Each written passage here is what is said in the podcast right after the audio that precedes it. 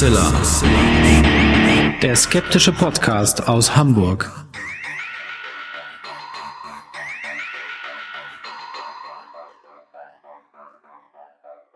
Hallo und herzlich willkommen zum 245. Mal bei Hoaxilla, dem skeptischen Podcast aus Hamburg. Und bei mir gesundet und Ja, darüber freue ich mich sehr, die wunderbare Hoax-Mistress Alexa. Ja, halli, hallo ihr da draußen. Jetzt habe ich wieder einigermaßen Stimme und muss auch hoffentlich nicht allzu sehr husten und äh, freue mich, euch begrüßen zu können durch, äh, zu dieser neuen Folge Hoaxilla. Und bei mir ist natürlich wie immer zum Glück der wunderbare Alexander Hoaxmaster. So, und eigentlich seit Folge 100 oder so ungefähr äh, wollen wir ja nicht so viel und so lange vorplänkeln, aber wir machen das jetzt heute einfach mal, weil wir ein paar Dinge aus dem Weg räumen müssen. Zunächst mal vielen, vielen, vielen, vielen, vielen, vielen Dank für das ganz äh, zahlreiche und umfangreiche Feedback zum Fragen-Special.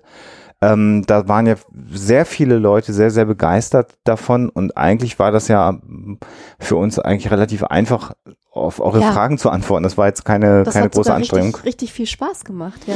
Genau, und äh, aber das hat euch gut gefallen und insofern werden wir das sicherlich auch mal wieder wiederholen und wer Fragen hat, die da nicht beantwortet sind, kann sie uns einfach zukommen lassen und dann sammeln wir, wenn wir meinen, dass wir wieder genügend Fragen für so ein Special haben, dann können wir die auch gerne beantworten und aus diesem Fragen-Special ist auch noch eine Idee entstanden, die am Ende dieser Episode nochmal eine Rolle spielen wird.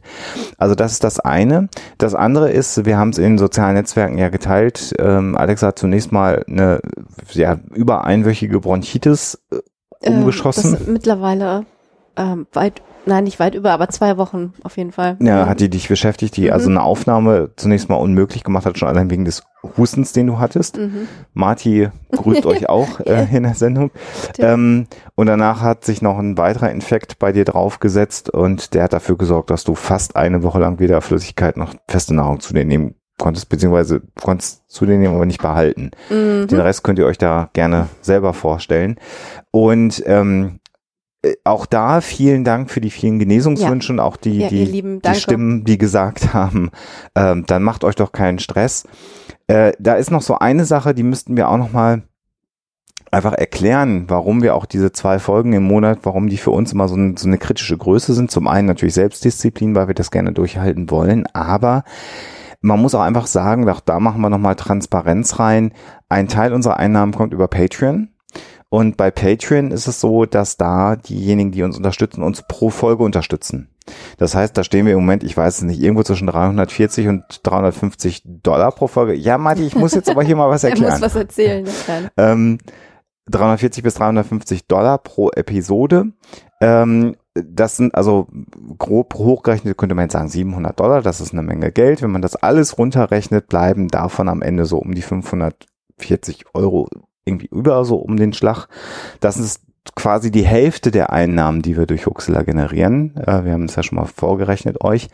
Und wenn wir aber jetzt nur eine Folge im Monat herausbringen, dann brechen da Einnahmen Mhm. auch einfach weg. Ist halt so, wenn man selbstständig ist, wenn man dann nicht arbeitet, dann Kostet geht Geld. es halt auch nicht äh, weiter finanziell, beziehungsweise man hat dann Einbußen und da muss man sich dann halt äh, überlegen. Äh, aber dennoch äh, fühle ich mich jetzt nicht äh, irgendwie direkt vom Krankenbett wieder an den äh, an die Aufnahmegeräte äh, katapultiert, sondern ähm, habe schon drauf geachtet, irgendwie mich erholt zu haben. Insofern passt das alles. Genau, ich wollte das nur noch mal erklären, warum wir immer sagen, zwei Folgen im Ja. Monat, warum das für uns auch sagen wir mal, wichtig ist. Im Grunde genommen sind wir am überlegen, das zu ändern bei Patreon, zu sagen, naja, dann sollen die äh, Unterstützer uns dort auch einmal im Monat unterstützen, so wie das ja die anderen äh, auch machen auf den anderen äh, Plattformen. Das Problem dabei wäre natürlich, wenn wir das machen, ähm, äh, müsste man auch alle Unterstützer darum bitten, sozusagen ihren Einsatz zu verdoppeln. Mhm. Das heißt, wenn einer einen Dollar pro Episode bezahlt und wir würden das jetzt umstellen, müsste man sagen, damit das gut funktioniert, musst du das auf zwei Dollar erhöhen. Und das ist irgendwie, das ist irgendwie alles irgendwie fühlt sich, fühlt ja. sich komisch an und insofern ist es dann eher so, dass wir sagen, aus Selbstdisziplingründen versuchen wir zwei Folgen im Monat zu machen. Jetzt haben wir das Problem gehabt, dass wir eigentlich noch gar nicht eine Folge ähm, ganz zu Ende recherchiert haben, an der wir gerade dran sind. Das ist auch ein Hörerwunsch, aber gerne was liefern wollten und wir auch noch was zu verlosen haben, was wir auch noch Mhm. raushauen wollten und irgendwie jetzt auch mal euch nicht mehr ultra lange warten lassen wollten, aber Alexa vielleicht auch noch ein bisschen äh, Schonung für die Stimme zuteil werden lassen Ja, der wollte. Januar war irgendwie so eine kleine Herausforderung. der war völlig schräg. äh, So.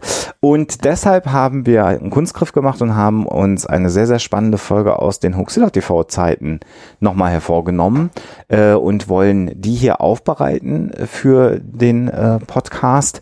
Ähm, und wir wissen ja, dass nur ein ganz kleiner Teil unserer Hörer auch Huxilla TV geschaut hat. Insofern glaube ich, ähm, ist das nicht so schädlich und es ist eine sehr, sehr spannende, interessante und auch, wie ich finde, sehr wichtige Folge, die man machen kann.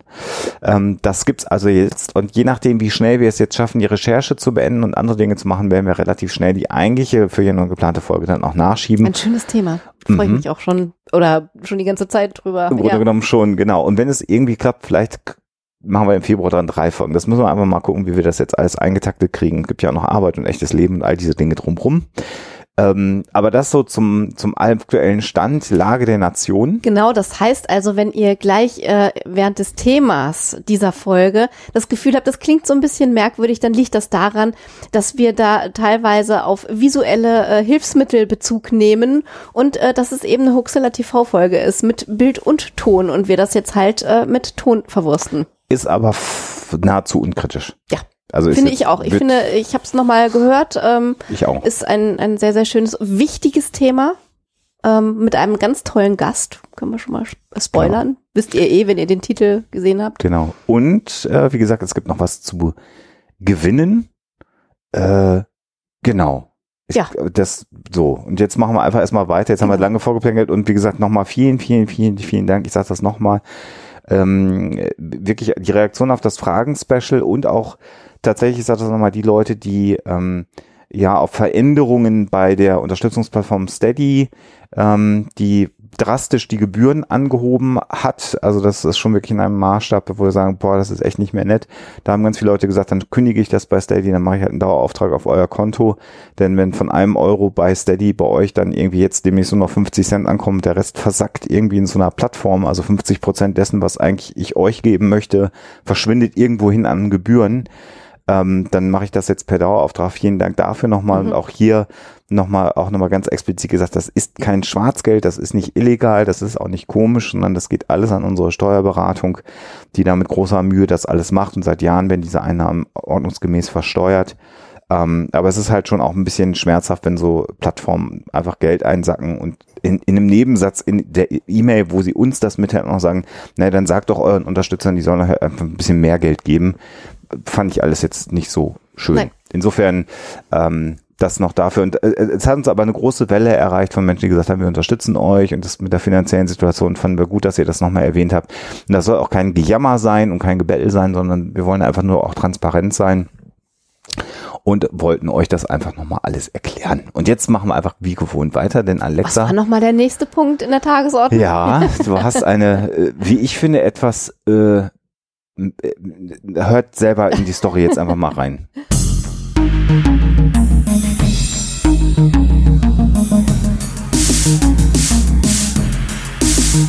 Die Story der Woche. In der Story begeben wir uns diesmal in den Fachbereich der Chirurgie.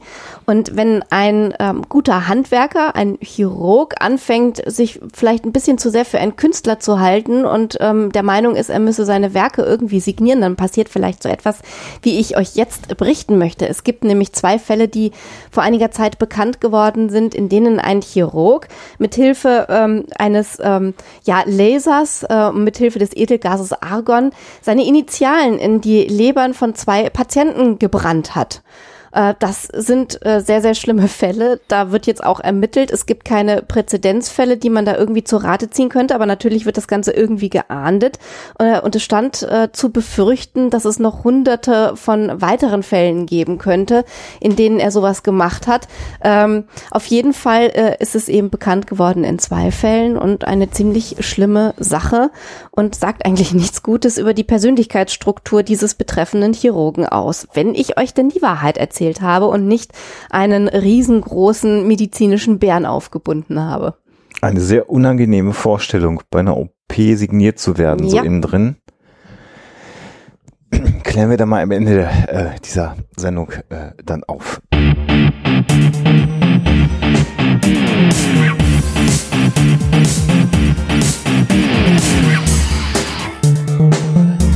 Thema der Woche. Ja, wir haben schon angedeutet, eine Huxer TV-Folge, die wir ja nochmal aufgreifen möchten hier für den Podcast. Der Gast ist allerdings auch äh, euch schon bekannt, wenn ihr länger dabei seid, denn bereits 2014 hatten wir diesen Gast, den ihr gleich nochmal hören werdet, zu Gast bei uns in Folge 168. Da ging es nochmal um Jack the Ripper und um moderne, ja, forensische Ergebnisse zum Thema. Äh, es handelt sich um Cornelius Kurz, äh, forensischer Molekularbiologe. Ich hoffe, ich habe gesagt, das ist richtig. Ich glaube, in der Sendung sage mhm. ich das, glaube ich, auch so. Ähm, der an der Rechtsmedizin der Uni Kiel äh, arbeitet inzwischen hier oben im Norden. Damals war er noch in der Uni Bonn tätig, 2014. Und ja, mit ihm haben wir darüber gesprochen, Alex, ob, ob denn diese ganzen CSI-Serien und so sein Beruf eigentlich richtig darstellen, oder? Ja, angefangen haben wir mit ziemlichen Klischees. Das war auch ähm, für ihn, glaube ich, ähm, ja nicht so ganz einfach, äh, da sozusagen nicht äh, loszuschimpfen, als wir ihn damit konfrontiert haben. Äh, denn natürlich sieht der Arbeitsalltag eines forensischen Molekularbiologen nicht so aus wie äh, in diesen Serien, die man so kennt, mit schummriger Beleuchtung im Labor, ohne Schutzkleidung und ähm, ja, stylisch irgendwelchen medizinischen Rätseln nachgehen, die dann irgendwie zur Aufklärung von Serien, Morden oder ähnlichem führen. Aber dennoch ist das eine ganz, ganz wichtige Arbeit, die er macht und äh, ich fand es hochinteressant, ihn darüber erzählen zu hören. Genau, und jetzt haben wir zur Einleitung gleich, werdet ihr es ja mitkriegen, äh, nochmal einen Fernseheinspieler, wie sich das Fernsehen das vorstellt und dann gehen wir quasi ja, so über. ein bisschen was Hörspielartiges. Ja, ne? ja, genau. Und dann gehen wir über in die Sendung und äh, dann könnt ihr erstmal unserem Gespräch mit Cornelius kurz lauschen. Wir haben heute wieder einen wunderbaren Gast in unserer Sendung, nämlich Cornelius Kurz ist ein weiteres Mal bei uns zu Gast. Hallo Cornelius. Hi, moin. Cornelius, lass uns ganz kurz mal einen kleinen äh, Trailer aus dem Fernsehen uns angucken. Ah, ja. äh, und in dem Fall die Serie N Navy CIS. Ja. Und wir gucken uns mal an, wie im Fernsehen das, was du ja eigentlich beruflich machst, beschrieben wird. Da schauen wir mal gleich gemeinsam ich rein. das Schlimmste. Crime Scene Serien am Donnerstag. Dieses Team ist nicht zu stoppen. Sie untersucht Indizien akribisch, zielstrebig und ein wenig chaotisch. Er verfolgt jede Spur, charmant, gerissen und draufgängerisch. Und er lässt Verbrechern keine Chance. Jetzt auch bei Kabel 1. Navy CIS in Doppelfolgen. Ab 25. November um 20.15 Uhr. Ja, schmissig und mhm. äh, man stellt sich jetzt deinen Job, du bist forensischer Molekularbiologe, mhm. um es mal einmal äh, ganz offiziell ja. zu nennen. Und man stellt sich deinen Job jetzt doch offensichtlich so vor, dass du in deinem Labor sitzt, morgens deinen Kaffee trinkst und ein Schneidiger, du arbeitest an der Universität zu Kiel, da ist dein Institut, da kommt dann der schneidige Staatsanwalt, sonnenbebrillt rein und ja. sagt, kurz, Mordserie, wir müssen bis morgen früh die Ergebnisse haben ja. und legt dir irgendwelche Beweismittel auf den Tisch und dann analysierst du die binnen 24 Stunden ja. und der Fall ist gelöst. Ganz genau. Und ich möchte noch darauf hinweisen, dass die Kaffeemaschine 5000 Euro gekostet hat. ja, selbstverständlich. Also, so, so ist deine Arbeitsqualität. Ja, genau.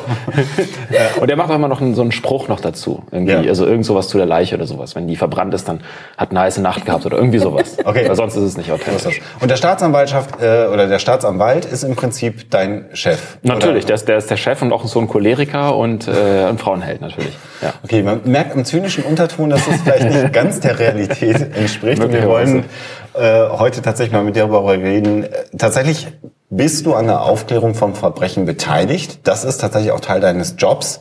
Aber die Realität ist ein bisschen anders als das, was wir in vielen, vielen Fernsehserien äh, täglich dargeboten bekommen. Mhm. Denn irgendwo läuft gefühlt, zumindest auf irgendeinem Fernsehsender, immer so eine mhm. Serie gerade. Ähm, wie, wie ist das für dich? Also wie weit weg, wir werden es im Detail machen, bist du in deiner Arbeit von dem, was wir im Fernsehen sehen? Also ich kann es nicht hundertprozentig ähm, äh, repräsentativ beantworten, weil ich das nicht gucke. Also ich kann das okay. nicht äh, angucken, weil es äh, zu blöd ist für mich. Also, äh, aber nach dem, was ich schon an Ausschnitten gesehen habe, auch an Schilderungen von Leuten, die mich dann ansprechen, sagen, ey, wie bei CSI, die machen doch da immer und schildern das dann, ist es ziemlich weit davon entfernt. Also es hat erstens mal mit einem großen Unterschied zwischen den Systemen in den USA und in Deutschland zu tun. Also das heißt, allein durch, durch sehr verschiedene äh, Anordnung von, von Behörden und äh, von, von Hierarchien ist es allein schon ein struktureller Unterschied zwischen Deutschland und USA. Aber auch was die Ermittlungen angeht oder wie ermittelt wird oder wer, wer welche Untersuchungen durchführt und wie lange die in Wirklichkeit brauchen, ergibt sich natürlich ein enormer Unter, Unterschied zwischen dem, was da dargestellt wird und was bei uns der Fall ist. Also äh, nichts äh, wird bei uns gemacht, damit es gut aussieht. Ja, also Labore sind nicht geheimnisvoll blau, schlecht beleuchtet. Äh, und es hat, man hat auch keine Lederklamotten an und Gelfrisuren und Sonnenbrillen, äh, um eben besonders cool auszusehen. Und es ist etwas weniger glamourös, dann dafür hygienebewusster ähm, äh, die Bekleidung gewählt und ähm, das Ganze dauert viel länger als 45 Minuten. Ne? Das mhm. ist so der, der Hauptunterschied. Also in der Serie ist vielleicht auch mal so ein Fall eine Woche lang, aber selbst das ist, glaube ich, eine unrealistische Perspektive. Gutachter, kommt, genau, kommt auf den Fall an und auf die, auf die Anzahl der Spuren und ist auch auf die Teamgröße. Also jetzt in diesem, in diesem Trailer wurden drei Leute irgendwie gezeigt. Ich weiß nicht, wer dann da die Untersuchungen machen soll, wenn man dann 100 Proben von einem Tatort hat, was realistisch ist. Ne? Dass dann also an einem Tatort, wo auch die Spuren gar nicht sichtbar sind, weil inzwischen ja auch Hautabriebe untersucht werden können, werden dann von ganz vielen verschiedenen äh, Gegenständen äh, Abriebe genommen. Ähm, Kleidungsstücke, wo dann erstmal geguckt werden muss, wo der Fleck eigentlich ist, wenn es überhaupt einen Fleck gibt und so weiter. Und allein diese Arbeit dauert lange. Und dann die ganzen Proben zu analysieren, äh, diese ganzen Prozeduren durchzuführen, das ist, das ist sehr, sehr zeitaufwendig. Und insbesondere, wenn das nur drei Leute sind, die dann da angeblich die ganze Arbeit machen und natürlich auch noch multidisziplinäre Experten sind, wird es noch unrealistischer. Mhm. Ich hatte ja mal so die äh, kühne Idee, dass wir dich mal besuchen kommen in deinem Institut und da mal ein bisschen filmen. Mhm. Äh, das scheiterte äh, im Prinzip schon erstmal daran, dass du sagst, okay, selbst wenn wir da Drehgenehmigung bekommen, würde das bedeuten, dass alle Personen, die ins Labor kommen, erstmal eine DNA-Probe ja. abgeben müssen. Richtig. Du hast es mir erklärt, vielleicht erklärst du es nochmal, ja warum das denn so wäre, wenn ein Fernsehteam ins Labor kommt. Naja, also äh, was vielen nicht bewusst ist, ist, wie, wie, wie leicht man an allen möglichen Gegenständen in der Umwelt seine DNA hinterlassen kann. Also wir sind jetzt mit den modernen Techniken in der Lage, ähm, also einige spezialisierte Labore können aus einzelnen Zellen DNA-Profile erstellen, aber auch ganz normale Labore brauchen nicht mehr als, sagen wir mal, 10, 20 Zellen, um DNA-Profil zu äh, erhalten. Und die, diese 10, 20 Zellen, die streift man mit einem einfachen Kontakt an einem Gegenstand kann man die schon abstreifen. Hinzu kommt, dass wenn man äh, spricht, immer unsichtbare Aerosole ausgeschleudert werden, die ebenfalls ähm, analysierbare DNA enthalten, so dass man also im Prinzip äh, ein normaler Mensch, der sich im Raum bewegt, eine DNA-Schleuder ist. Und mhm. das möchten wir in unseren Spurenräumen nicht, möchten wir nicht nur nicht haben, das dürfen wir gar nicht haben. Das heißt, wir müssen bei jedem Fremden, der sich da aufhält, auch wenn es nur ein Dreh ist, äh, ein Vergleichsprofil haben. Denn wenn wir dann bei einem Asservat, das wir wirklich untersuchen würden, eine Kontamination haben, die wir uns nicht erklären können, würden wir gucken, ob das zurückzuführen ist auf eine Person, die sich diesen Raum befunden hat. Und das heißt also, alle Praktikanten, alle Studenten, alle Doktoranden, alles ganze Personal unseres Hauses ist bei uns in unserer Datenbank drin, also unserer hauseigenen Datenbank. Und wir vergleichen jedes Profil, das wir machen, mit allen Mitarbeitern, die da drin sind, ob es eine Kontamination gegeben hat. Ja. Das, das heißt, das sieht man im Fernsehen auch nicht. Das heißt, wenn zu euch eine, eine Spur kommt, äh, egal welche Art, wird die erstmal auch gegen alle Mitarbeiter genau. des Hauses erstmal geprüft. Genau. Das kriegt keiner mit, ist ja. aber auch aufwendig und kostet erstmal Zeit, um sicherzustellen, dass du nicht selber deine eigene Ganz DNA genau. plötzlich an den Tat Tatort Ganz genau. Ne? Also man, man hat natürlich äh, Prozeduren, die auch akkreditiert sind und die also entsprechend ihrer, äh, also so wie sie geplant sind, sind sie, haben sie eine hohe Sicherheit, aber es kann, äh, Menschen machen immer Fehler und es kann immer sein, dass ein Fehler passiert. Es reichen, wie gesagt, nur wenige, wenige Zellen, äh, dass eine theoretisch eine Kontamination auftreten kann. Und um das, um also einen weiteren prozessualen Schritt, das auszuschließen, ist, dass man alle Profile, die in Gutachten ähm, berichtet werden, gegencheckt, ob es eine Kontamination einer hausinternen Person sein kann. Gut, also das müsste man in diese 45 Minuten Folge genau. schon mal immer einmal mit genau. einrechnen. Mit dem mal so ein bisschen Buch führen. Ja, er ist es. Die halten ja dann meistens Bandenmuster ans Licht, das man lange schon nicht mehr macht natürlich. Äh, sieht aber in der Kamera besser aus. Ja, ne? natürlich. Ne? Das sieht besser aus als diese Elektroferogramme, die man wirklich hat. Müsste dann eigentlich auch noch der Satz kommen. Übrigens ist es auch keiner von unseren drei mhm. Mitarbeitern oder in, in, in dem Fall vielleicht dann ein paar mehr Mitarbeitern äh, die es dann sind. Und äh, das, auch das führt nicht, ist nicht immer zielführend, denn natürlich kann ein Asservat auch an einem Tatort äh, kontaminiert werden, von einem Polizisten, der das aufsammelt. Das würden wir nicht rausfinden, weil wir deren Ver Vergleichsdna nicht haben. Und wenn dann der unerfahrene Kollege am Tatort da drauf hustet oder eben ohne Handschuhe einsammelt, kann natürlich auch eine Kontamination durch einen, äh, ja, durch einen Spurensicherer passieren. Oder durch, durch, durch, durch äh, wenn wir mal von ähm, einem Krankenwageneinsatz ausgehen, der auch noch nötig war, kann ja sein, dass an einem Tatort auch noch ein, jemand zu retten war, dass es so andere Tatort äh, äh, Personen, die den Tatort betreten haben, ohne das zu wissen, DNA-Material hinterlassen haben. Das würd, mhm. würden wir nicht rauskriegen. Ne? Also das sind dann einfach äh, Artefakte, die entstehen können. Mhm. Äh, wenn wir jetzt noch mal ein bisschen beim äh, Hergang äh, einer Verbrechensanalyse sozusagen bleiben, in welche Bereiche kann man das aufteilen? Also du hast da gesprochen schon mal in einem Vortrag vom ähm, Begriff der molekularen Augenzeugenschaft mhm. Ähm, und dann der Feststellung zum Beispiel, wann ist der Tod erfolgt, wer war anwesend. Ähm, kannst du das noch ein mhm. bisschen näher ausführen, wie man da vorgehen würde? Ähm, das, worauf du jetzt anspielst, das ähm, hat mit der mit den mit der Lagerung der äh, Untersuchungen zu tun. Also es gibt ähm, Spurenmaterial, ähm, also biologisches Spurenmaterial, das ist das, was uns interessiert, das ist Material, das Zellen enthält im mhm. weitesten Sinne. Und ähm, äh, man kann zwei verschiedene Arten von äh, Aspekten untersuchen. Das eine ist, wer hat die Spur hinterlassen, also die Quellenebene sozusagen, also die, der Urheber der Spur, also wessen DNA-Material ist das.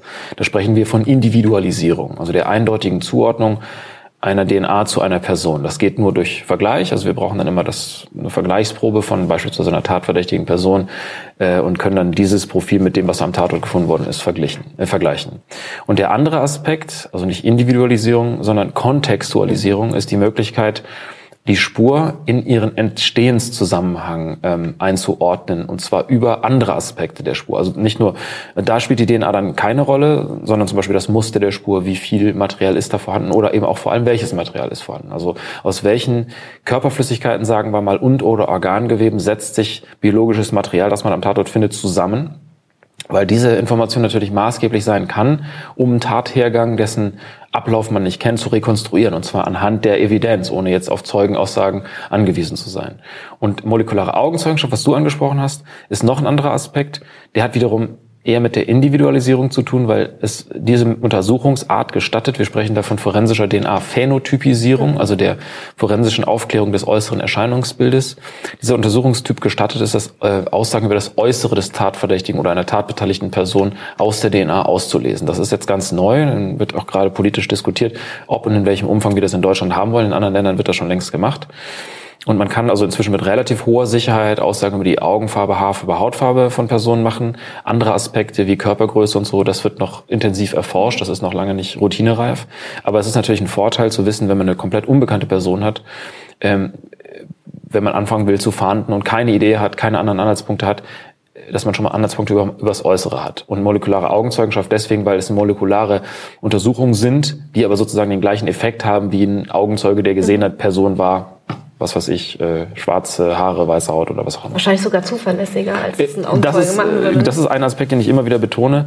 Äh, dieses Verfahren ist fehlerbehaftet, FDP, aber wir kennen den Fehler. Und wir mhm. wissen mit einer wie hohen Wahrscheinlichkeit statistisch, wie uns irren. Okay. Mhm. Wohingegen menschliche Augenzeugen absolut miserabel sind. Also nachweislich äh, miserabel sind, weil ähm, also gerade die, das kannst du bestätigen, gerade die das menschliche, also die menschliche Kognition ist quasi diametral gegenübergesetzt den Aufgaben, die ein guter Zeuge haben muss. Also das heißt, das ist in der Zeit nicht beständig, das ist gebiased, das ist äh, beeinflussbar von außen ähm, und ganz, ganz viele Eigenschaften, die ganz schlecht sind, wenn man nach irgendwie drei, vier Monaten etwas, was man gesehen haben will, fotorealistisch wiedergeben will. Und ich glaube gar nicht, dass es da seriöse Untersuchungen gibt, über wie häufig sich die Leute irren.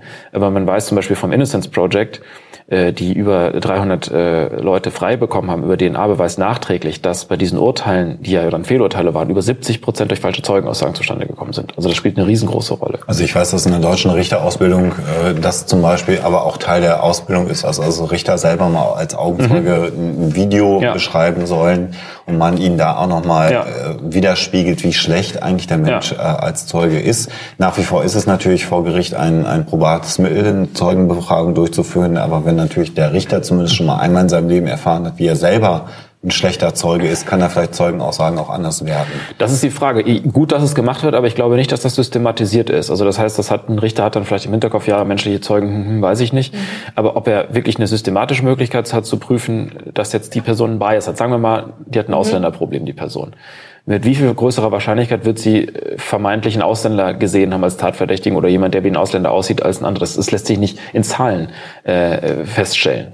Das, was ihr macht, äh, kann man immer Genau, wir können sagen, wir irren uns mit einer so und so hohen Wahrscheinlichkeit und äh, ne, Hexenjagden ist ja das, das, das Argument, was manche Leute dann bringen, äh, gibt es dann nicht, wenn man weiß, es ist äh, mit einer Irrtumswahrscheinlichkeit behaftet, aber es ist der einzige Anhaltspunkt, den wir haben. Mhm. Also fangen wir erstmal an, in der, in dem Klient, in der Klientel zu prüfen, ob es da irgendwie Verdächtige gibt.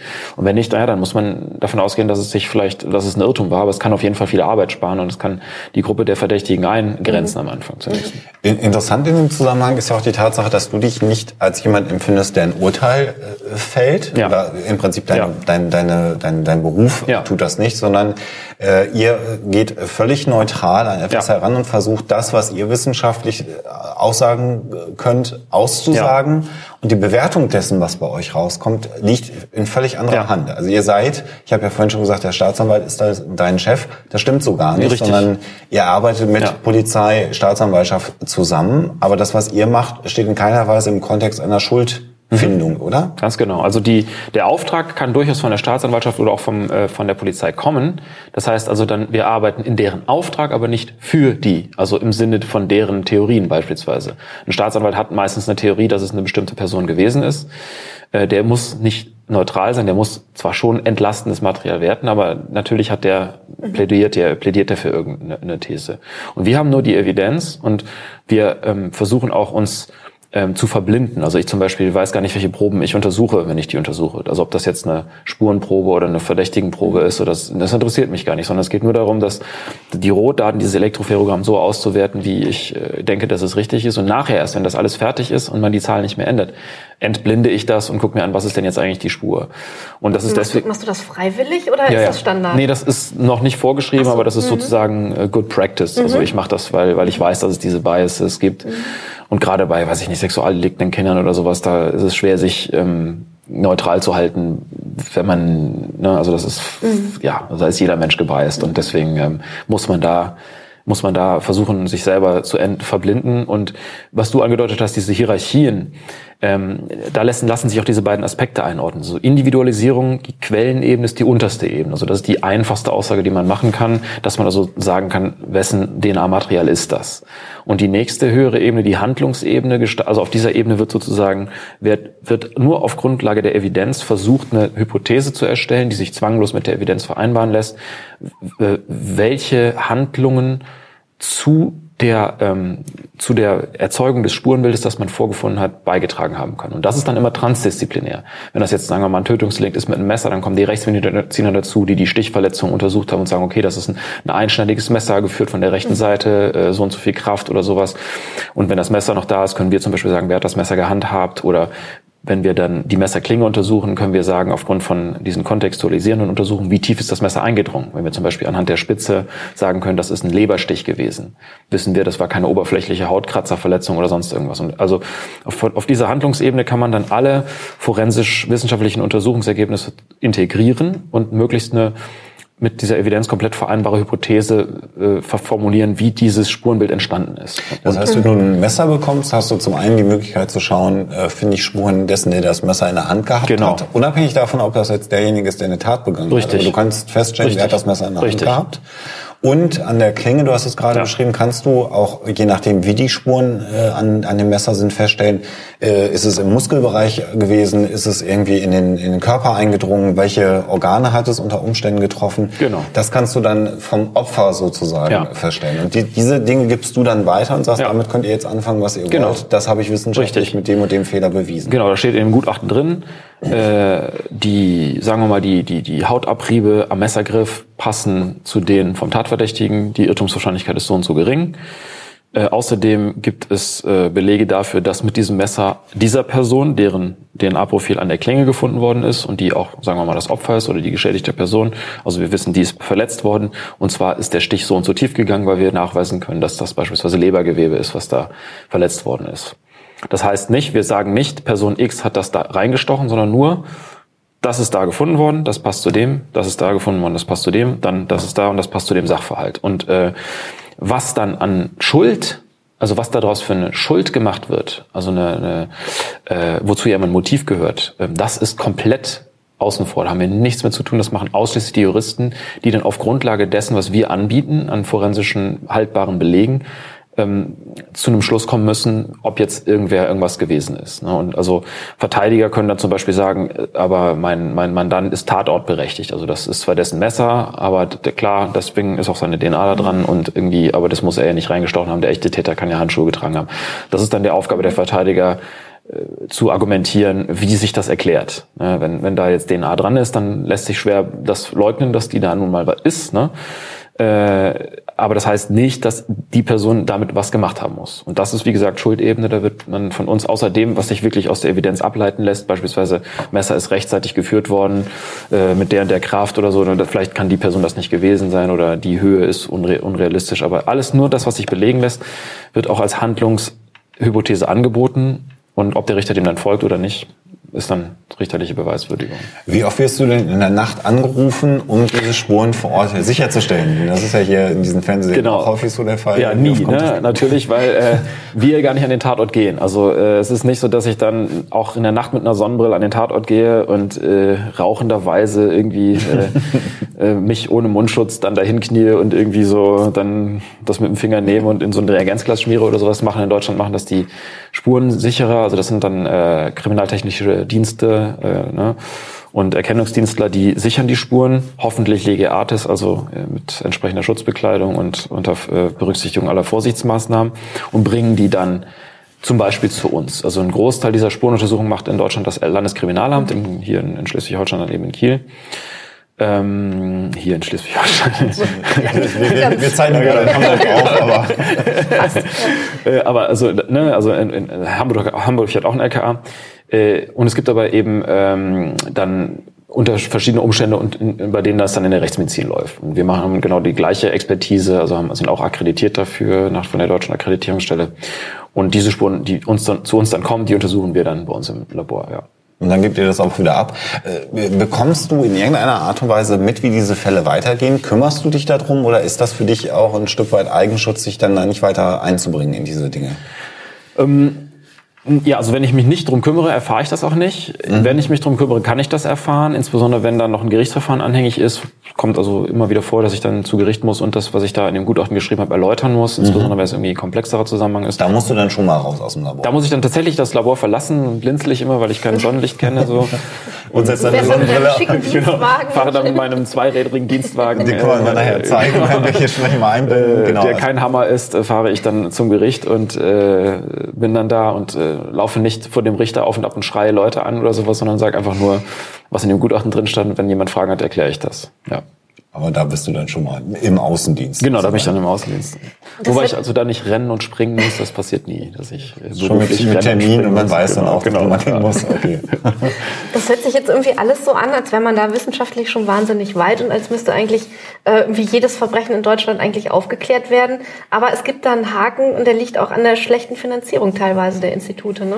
Es gibt viele Haken in dem Fall. Also erstens mal muss erstmal ermittelt werden. Äh, und das passiert ja in Deutschland nur. Es gibt eine Studie, die sagt, im, in 50 Prozent der Fälle. Also mhm. 50 Prozent der Tötungsdelikte werden gar nicht als solche erkannt. Da können die Forensiker nicht machen, nichts machen, weil wir gar nicht ermitteln.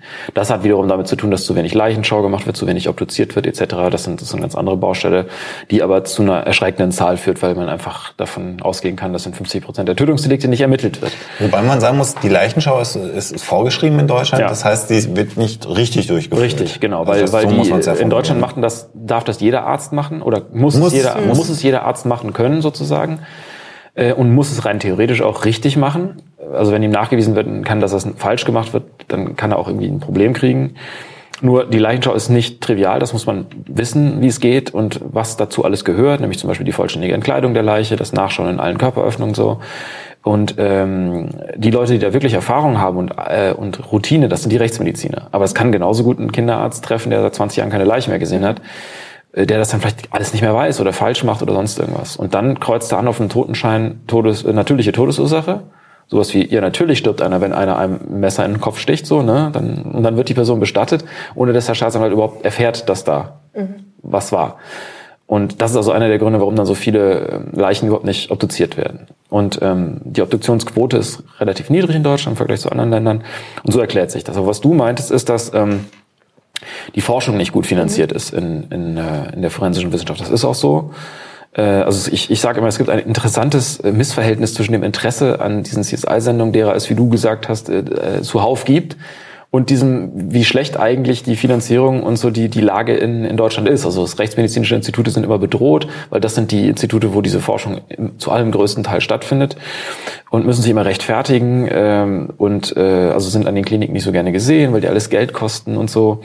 Und das Geld muss man sich selber einwerben mit Drittmitteln, was aber auch schwierig ist. Also das ist äh, so eine Misere und das heißt also, die, die Forschung in Deutschland ist da nicht so gut aufgestellt. Es gibt zum Glück andere Länder, die ein bisschen eine andere Struktur haben und die, das muss man ja international sehen. Also wenn da dann was erforscht wird, können wir das ja auch nutzen. Aber also ich finde, es gehört äh, dazu, wenn so ein Rechtsstaat den Anspruch hat, äh, Rechtspflege zu betreiben, dass man dann auch sich eine gute forensisch-wissenschaftliche mhm. Forschungslandschaft unterhält. Hast du, hast du Einblick, äh, ob das in den USA inzwischen gang und gäbe ist oder gibt es da auch Defizite? Ähm, weiß ich nicht genau, wie es da ist. Also das ist auf jeden Fall besser. Mhm. und noch besser ist es zum Beispiel in, in Holland. Ne? Mhm. Direkt nebenan, man braucht nur über die Grenze zu gehen. Die haben ganz Institute, die nichts anderes machen. Also die brauchen gar keine Routine zu machen, der Zeit gar nicht äh, äh, damit zu verbringen, äh, Routinefälle zu bearbeiten, sondern die forschen die ganze Zeit mit tollen Sachen, mit Next Generation Sequencing und Einzelzellanalyse und äh, spannenden Sachen. Ähm, und hier muss man eben rumkrebsen und schauen. Also es geht sehr langsam. So in Kiel ist es äh, ganz gut, ne, weil wir jetzt, äh, äh, weil ich jetzt wieder Drittmittel habe und die Projekte laufen, aber andere haben große Probleme und haben keine Zeit und kein Geld zu forschen. Ähm, ja, und ähm, insofern äh, ist es auch, hängt es auch so ein bisschen zurück mit, mit dem Einsatz modernerer Methoden, ähm, äh, die, die, die eigentlich theoretisch zur, zur Verfügung stehen würden. Und dann kommt in Deutschland noch die Rechtslage dazu. Ich hatte ja schon gesagt, FDP ähm, ist äh, forensische DNA-Phänotypisierung wird in Holland schon gemacht, in Deutschland nicht, weil es dann also Bedenken gibt und das muss dann also erst groß diskutiert werden und ähm, ähm, das gleiche gilt für RNA-Analyse. Da ist, äh, wird in Holland schon gemacht. In Deutschland sind wir jetzt die Ersten, die das demnächst machen dürfen, aber ne, also auch nach langer Zeit.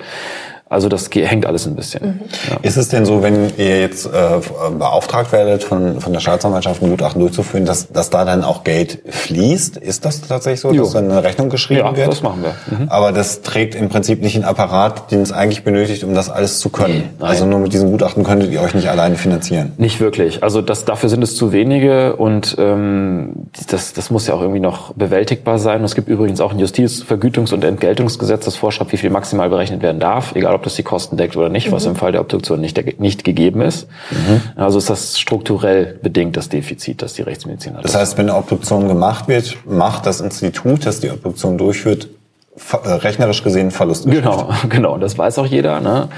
Und deswegen muss der Staat zuschießen, tut er auch, aber es ist eben äh, wer dann, wie dann, wie dann der Geldfluss ist, weil das geht dann nicht direkt ans Institut, äh, ist immer so ein bisschen, weiß ich nicht, so transparent. Deswegen also haben wir das so gefeiert, dass das Land Schleswig-Holstein zumindest sich jetzt entschlossen hat, letztes Jahr äh, eine Sockelfinanzierung dem Rechtsmedizinischen Institut angedeihen zu lassen, dass man also wenigstens nicht mehr von der Schließung bedroht ist. Aber es reicht trotzdem nicht, um wirklich seriös Forschung machen zu können und äh, eine, eine, eine komfortable Personaldecke zu haben, wo also nicht immer alles drunter und drüber geht, wenn einer mal krank ist oder irgendwie sowas. Also da ist noch deutlich Luft nach oben. Mhm. Ja. Ist aber eigentlich ein gesellschaftliches Problem. Ja. Das ist eine Frage, die die Gesellschaft ja. sich beantworten äh, möchte, ja. wie viel Geld sie in die Aufklärung von Verbrechen investieren genau. möchte oder nicht. Und ob man sich überhaupt die Frage stellen darf, äh, ist das okay, ob die Rechtsmedizin Geld kostet? Ich meine, das ist, ja. wenn man Medizin als reines Geschäft ansieht, okay, dann vielleicht nicht, aber die Polizei muss sich auch nicht rechtfertigen, dass sie Geld mhm. kostet. Äh, solange in der Wobei da ja auch immer wieder natürlich die ja. Presse geschildert, dass die Polizei auch deutlich unterfinanziert ja, ist. Ja, ja, ja, genau. Ne? Und, und, und dann gibt es immer, aber da gibt es dann zumindest öffentlichen Druck und dann wird ab und zu mal was aufgestockt. Nur die Rechtsmedizin hat keine Lobby. Mhm. Also wir sagen immer, Leichen, äh, Tote haben keine Lobby weil da äh, nun mal die Personen untersucht werden oder Dienstleistungen für die Personen erbracht werden, die keine Stimme haben. Äh, Kindern, denen Gewalt angetan worden ist, verkloppte Frauen, äh, Obdachlose, Drogensüchtige, irgendwelche Leute am Rande der Gesellschaft, die genauso ein gutes Recht haben, äh, auch anständig und seriös und mit der gleichen Sorgfältigkeit behandelt zu werden wie jeder andere auch. Aber da gibt es eben keine reichen Patientenverbände oder irgendwelche irgendwelche ähm, Lobbys dahinter, ja, sondern äh, das ist einfach nur eine Frage der ja der der der Menschlichkeit, dass man die genauso behandelt und ähm, das ist dann den Leuten aber kein Geld wert. Das ist jetzt reine Spekulation, aber spielt da vielleicht der CSI-Effekt auch ein bisschen eine Rolle, dass man irgendwie so im Hinterkopf hat, das läuft schon, das trägt sich irgendwie und äh, funktioniert ja irgendwie? Habe ich noch nicht drüber nachgedacht. Nicht, aber ja, ich habe noch nicht drüber nachgedacht, aber ehrlich gesagt ist es nicht so abwegig, dass man denken könnte, äh, dass die Leute denken, ah, dass wie sie im Fernsehen sehen, wir sind super ausgestattet, mhm. die Labore immer shiny und mhm. tolle Geräte und äh, und genau und mhm. äh, und die Leute fahren ja auch, guck dir mal an, die fahren einen Hammer, so ein, so ein 40.000 Euro Auto. Äh, ich fahr Fahrrad, also ich meine, das ist äh, das ist, wir verdienen, äh, wir haben öffentlichen Dienst, also das ist einfach ganz normal der Arbeit und äh, ähm, äh, wenn dann dargestellt wird, dass also die Labore immer auf dem neuesten Stand sind und äh, irgendwie so Glasschiebetüren, die dann so aufgehen und äh, dann klar entsteht ein falscher Eindruck. Äh, richtig, ja, könnte sein. Und du hast gerade schon gesagt, gelegentlich kommt das mal zu so einem Gutachten, das ihr von der Staatsanwaltschaft bekommt. Was treibst du denn, wenn du jetzt mal nicht äh, zum Forschen hast, was du ja auch äh, tust, was treibt man denn sonst noch so an einem Institut als forensischer Molekularbiologe? Was sind denn noch so andere Aufgaben? Jetzt mal weg vielleicht wirklich von Tötungsdelikten. Ja. Also was, äh, ein großer Teil ist Abstammungsbegutachtung. Wir haben also auch viel mit, mit Lebenden äh, zu tun. Das ist das, was man als Vaterschaftstest Richtig. Kennt, ne? Wobei das, der Vaterschaftstest nur ein Aspekt davon ist. Also das, mhm. was wir im gerichtlichen Auftrag im Sinne der Abstammungsbegutachtung machen, sind tatsächlich fast immer Vaterschaftsfeststellungen, äh, wenn die dann angefochten wird von einem Vater oder eingeklagt wird von einer Frau. Äh, der Rechtshintergrund ist, dass also es ein, ein, ein Grundrecht gibt, seine biologische Abstammung zu kennen. Die, dieses Grundrecht wird dann im Falle des Kindes von der Mutter vertreten oder eben ne, der Vater sagt, wenn ich zahlen soll, dann will ich das auch wissen. So, äh, aber es gibt darüber hinaus auch viel ähm, weiterreichende Abstammungsfragen, die dann zum Beispiel von Privatpersonen an uns rangetragen werden, die dann wissen wollen, ob Person X ihre Halbschwester ist oder ihr Halbbruder oder mhm. ob Person Y ihr Großvater ist. Also da gibt es alle möglichen Verwandtschaftsverhältnisse, die dann nachgefragt werden. Oft auch sowas wie Zwillingsanalysen, dass dann so zwei Leute, die sich schon irgendwie ähnlich sehen, wissen wollen, ob sie jetzt nun eineich sind oder nicht. Hat ja auch medizinische Relevanz. Ist man eineich, weiß man, dass alle Krankheitsdispositionen auch der andere Zwilling hat und so. Also solche Geschichten können da auch auftreten. Ähm, und dann haben wir noch die ähm, Identifikation. Also das ist mhm. auch regelmäßig der Fall, gerade weil wir ein Land an der Küste sind, wo so auch im Wasser öfters mal Verstorbene gefunden werden, die nicht mehr zu erkennen sind. Also immer dann, wenn eine Leiche nicht mehr zu erkennen ist, weil verbrannt, weil entstellt, weil zerstört, äh, muss sie über die DNA identifiziert werden. Und da ist dann eine Zusammenarbeit zwischen den Ermittlern, die irgendwie gucken müssen, wer die Person gewesen sein könnte. Ja, beispielsweise, wer ist abgängig, wer ist vermisst oder sowas und uns, die wir dann sagen, okay, wir müssen uns überlegen, wie wir aus dem Material noch ein DNA-Profil rauskriegen, was durchaus schwierig sein kann, wenn die richtig verbrannt ist oder, weiß ich nicht, drei Wochen im Wald gelegen hat und total verfault ist.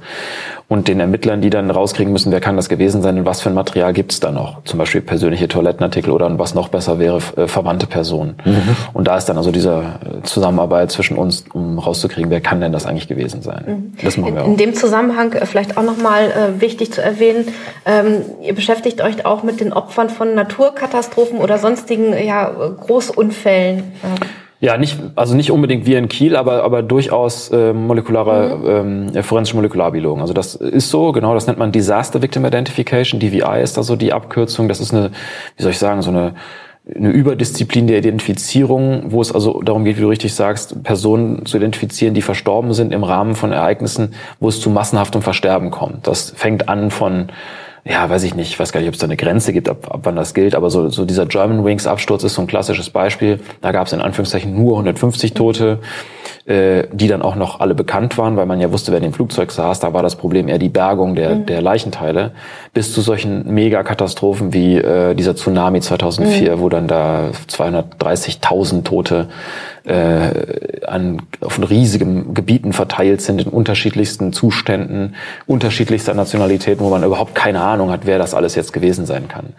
Und um, um da überhaupt einen Bruchteil in solchen riesigen ähm, Szenarien der, der Verstorbenen identifizieren zu können, muss es also eine multidisziplinäre, multinationale Zusammenarbeit geben äh, mit, mit Teams von, aus verschiedenen Ländern und ganz viel, viel ja, Gerät, das dann dahin geschafft wird, insbesondere wenn die Länder keine Infrastruktur haben, so wie jetzt mhm. bei den Tsunami-Ländern, um da überhaupt eine Chance zu haben, das festzustellen. Und das ist geboten, weil es laut Genfer Konvention ein Menschenrecht darauf gibt, auch der hinterbliebenen Familien zu erfahren, was mit den Angehörigen ist. Und das muss organisiert werden. Und da ist, steht die forensische Molekularbiologie im Zentrum, weil fast immer in diesen Fällen es nur über die DNA geht. Es gibt noch zwei andere Möglichkeiten, Zähne, also über den Zahnstatus und über die Fingerabdrücke, aber dafür muss das erstmal bekannt sein. Also der Zahnstatus muss erhoben sein und irgendwie verfügbar oder die Fingerabdrücke müssen genommen sein und irgendwie verfügbar, was fast nicht, fast nie der Fall ist. Und deswegen ist also DNA dann das Mittel der Wahl. Mhm. Du hast mal einen interessanten Fall äh, geschildert, wo ein Knochen gefunden wurde in einem See. Ach so, ja. Mhm. Und wo man dann, äh, da warst du auch dran beteiligt, ja. am Ende tatsächlich herausgefunden hat, dass es der die Überreste eines kanadischen Soldaten mhm. waren, der im Zweiten Weltkrieg über diesem See ganz offensichtlich abgestürzt ja, genau. ist. Magst, magst du den Fall gerade nochmal ja, beschreiben? Weil ich das, das ist, äh, das ist genau, das ist natürlich so ein äh, theoretisch nur eine Identifikation. Der der Fall ist aber deswegen interessant, weil er so einen riesigen Bogen schlägt. Also mhm. das war noch, als ich noch in Bonn war in der Rechtsmedizin, wurde also 2000, ich glaube acht war es, äh, bei einer Kampfmittelräumaktion äh, aus diesem aus einem See in der Nähe von Maria Laach, das ist da so eine Gemeinde, wurde, diesen, wurde unter anderem so ein Knochen äh, geborgen. Und der kam dann zu uns ins Labor und wir sollten schauen, ob wir noch ein DNA-Profil rauskriegen. Haben wir überhaupt nicht geschafft. Also unsere Standardmethoden haben vollkommen versagt. Und wir haben das heißt, nicht jeder Knochen, den man findet, ist dann noch in einem Zustand, dass man erstmal DNA gewinnen kann. Richtig. Wo man sagt, ein Knochen ja. ist ja eigentlich ein Knochen, da müsste doch eigentlich Zellen drin sein. Und genau das Gegenteil ist der Fall. Knochen sind komplett Individuen. Also du kannst nie anhand des Knochens, anhand des Aussehens sagen, da kriege ich was raus oder nicht. Ein Knochen kann super, super schön aussehen und es gibt keine DNA mehr daraus zu holen. Okay. Oder gammelig und stinkig und schleimig und trotzdem kommt noch ein prima DNA-Profil daraus.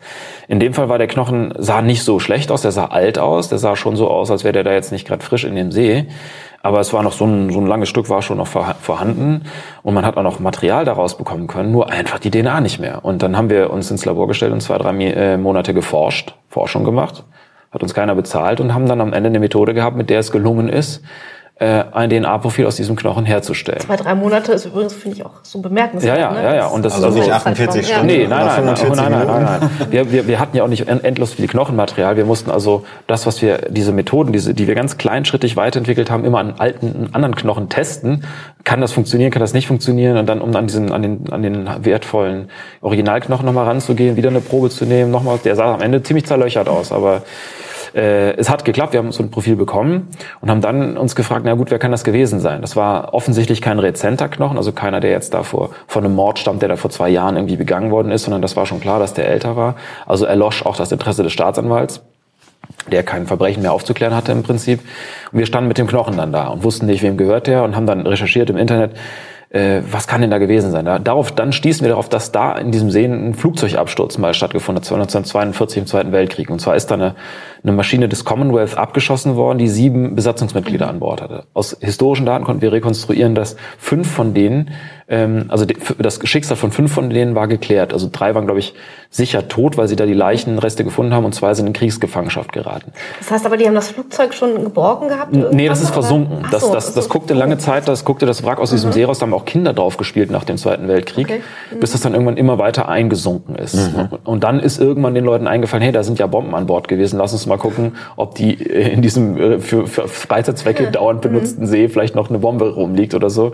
Schlechte PR oder so. Jedenfalls, äh, das haben wir rausgefunden. Also es gab im Prinzip zwei Personen, ein Kanadier, einen Engländer, zu denen der Knochen hätte gehört haben können, wenn es denn dieses Personal gewesen wäre. Und haben dann geschaut und im Internet gibt es so ein Forum bei Google Earth, die sich, also es gibt zu jedem, zu jedem dieser Abstürze dieses Zweiten Weltkriegs, gibt so Foren, wo Leute sich dann damit beschäftigen, die vermeintlich Angehörige haben oder die es aus anderen Gründen interessiert.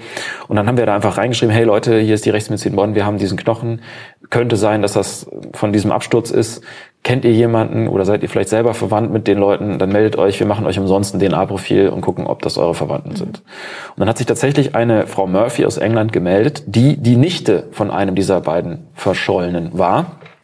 Und ihr Vater, also dessen vermeintlicher Bruder, war super interessiert und hat uns dann eine DNA-Probe geschickt äh, von sich. Wir haben es untersucht und es war leider ein Ausschluss. Also es war 0, irgendwas Prozent Wahrscheinlichkeit, dass die verwandt waren. Also war eigentlich auszuschließen, dass es die waren. Und dann endete leider unsere Spur und wir haben dann gesagt, okay, das Einzige, was noch bleibt, ist der Kanadier, haben dann das kanadische alles mögliche Außenministerium, Militärverbindungsstelle, äh, Botschaft angeschrieben und da kam dann entweder nix oder so, ja, ja, wir kümmern uns drum, so, ne, und Jahre später, drei Jahre später oder sowas, ich habe da schon lange nicht mehr damit gerechnet, hat mein Telefon geklingelt, das kanadische Außenministerium oder irgendwie so Militärattaché, was auch immer war dran.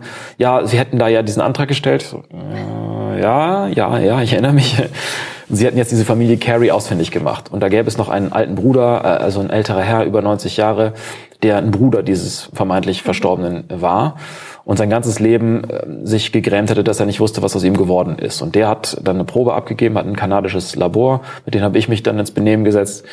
Und dann haben wir die DNA-Profile verglichen und kamen über 99,9-prozentige Wahrscheinlichkeit der Verwandtschaft. Und so war also klar, dass dieser Knochen gehörte wirklich dem Bruder dieses alten Mannes, der übrigens dann drei Monate später verstorben ist, nachdem er das noch erfahren hat. Und dann konnte der Knochen mit militärischen Ehren in Deutschland beigesetzt werden, weil dann wirklich offiziell geklärt war, dass das wirklich dieser äh, Flight, Flight Sergeant Carey gewesen ist, der da lag. Ja, mhm. also das war so die Geschichte von dem Knochen, die sich die wirklich einen langen Bogen spannt und so ein kleines Mosaiksteinchen in die Geschichte einfügt, die aber in, in Anführungszeichen nur eine Identifikation war. aber für die Familie unheimlich bedeutsam. Unheimlich bedeutsam. Die sind nach Deutschland gekommen, die, die Nichten und Neffen, die, die noch lebten und die also noch wirklich verwandt mit ihm waren und die habe ich auch kennengelernt, weil ich zu dieser Beerdigung, äh, zu dieser Bestattung eingeladen war. Da gut, das, das erlebt man natürlich nur äh, nicht alle Tage, ne, dass man dann äh, die Leute kennt kennenlernt und dann sieht, wie die sich gefreut haben, dass mhm. also die Möglichkeit jetzt besteht, das war für, für uns auch ein besonderer Fall. Also sehr, sehr, sehr, sehr schöner Fall, ja. Da sieht man aber auch dann mehrere Jahre und dann ja. auch wieder nicht 45 Minuten und schon gar nicht, wenn der Forensiker bei irgendeiner Behörde anruft, ja. dass da alle aufspringen und wild anfangen zu recherchieren, ja. sondern wie du schon sagst, wird so mal. Und wenn man dann keine Zeit hat, und gesagt wird, nee, was? Forschen für so einen Knochen, wo man nicht weiß, wo der, wo der, geh mal an eine Arbeit ja, dann wäre das nie aufgeklärt worden. Mhm. Und das war der Familie, ist denen, ist denen klar gemacht worden von der, von dieser kanadischen Verbindungsperson, dass nur weil wir uns ins Labor gestellt haben, unentgeltlich dahingestellt haben, monatelang geforscht haben, bis wir die Methode hatten, die wir auch publiziert haben, dass die, der Grund war, dass wir diesen Knochen auswerten konnten. Und äh, ich finde, das steht dafür. Also ich finde, das sollte man, sollte sich ein Staat leisten, sowas. Du hast gerade schon einmal das Innocence Project angesprochen. Mhm. Und ich glaube, das können wir jetzt mal in diesem Kontext auch äh, nochmal nach vorne holen. Ein, wie ich finde, extrem wichtiges mhm. Projekt von forensischen Wissenschaftlern. Mhm. Da geht es im Netz letztendlich darum, Menschen, die zurzeit zum Tode verurteilt sind, insbesondere oder auch lange Haftstrafen mhm. verbüßen, eventuell mit modernen wissenschaftlichen Methoden zu entlasten mhm. und damit aus der Gefangenschaft oder sogar vor der Todesstrafe zu bewahren.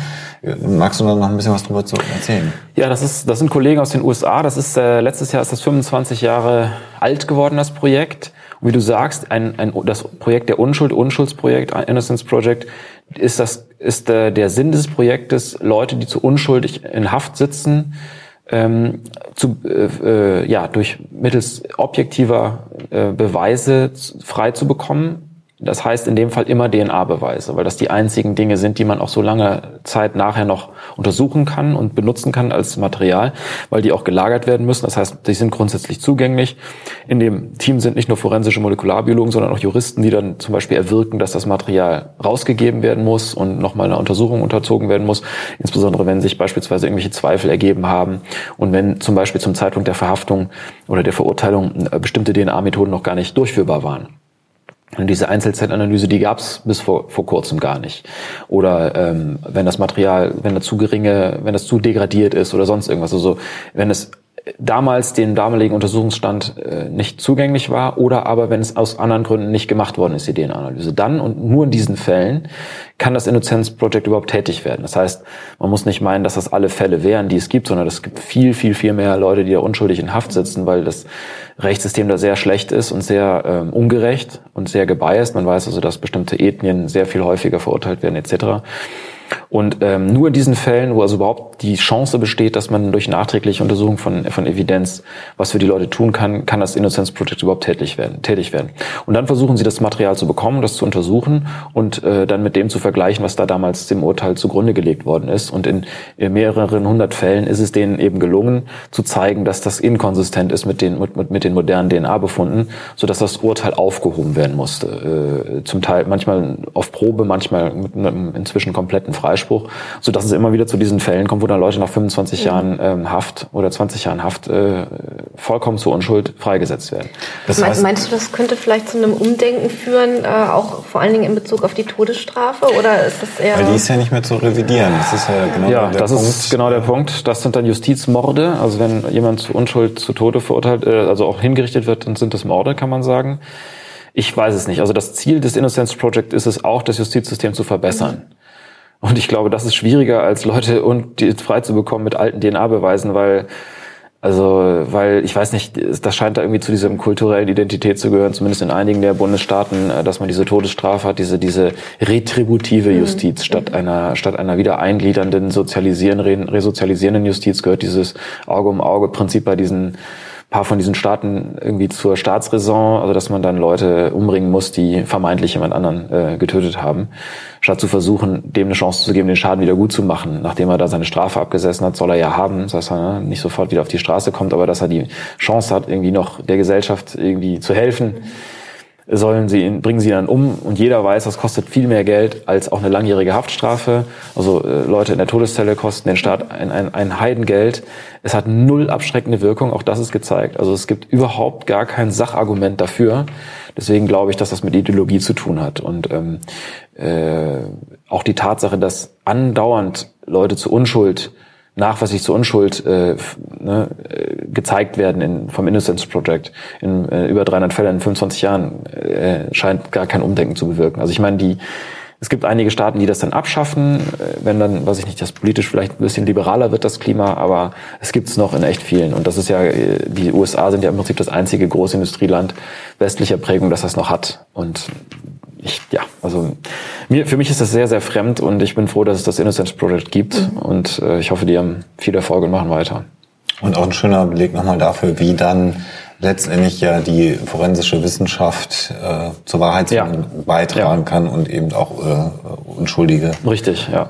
Äh, ja, wieder entlasten kann, so dass sie dann irgendwann doch nochmal entlassen werden. Der Vorsitzende ist, glaube ich, selber jemand äh, vom Innocent Project, der aus Haft dann entlassen wurde. Also zumindest ne? einer, einer im Vorstand, der Vorstand, Marvin ähm, Anderson, glaube ich, hieß er, äh, ist jemand, der, der 20 Jahre zur Unschuld gesessen hat und dann freigekommen ist und dann offenbar also dem Projekt so dankbar war, dass er sich da auch eben äh, äh, engagieren wollte und äh, im Vorstand mit ist und der jetzt also auch dann äh, sein Leben so lebt, wie er es will. Also der hat Kinder und Frau und ist Feuerwehrmann, so wie er es wollte, nur halt 20 Jahre später. Ne? Und die gibt ihm keiner zurück, die mhm. Jahre, die er verloren hat. Übrigens auch jemand mit etwas dunklerer Haut. Ja, der, genau, das war ein Schwarzer und mhm. äh, typischer typischer Kandidat, dem ist mit 18 Jahren äh, Raubmord mit Verge äh, oder ich glaube, weiß ich nicht, mit Vergewaltigung jedenfalls vorgeworfen worden und das muss wohl eine katastrophale Beweisaufnahme gewesen sein, also so typisch vor, voreingenommen, gebeißt und so.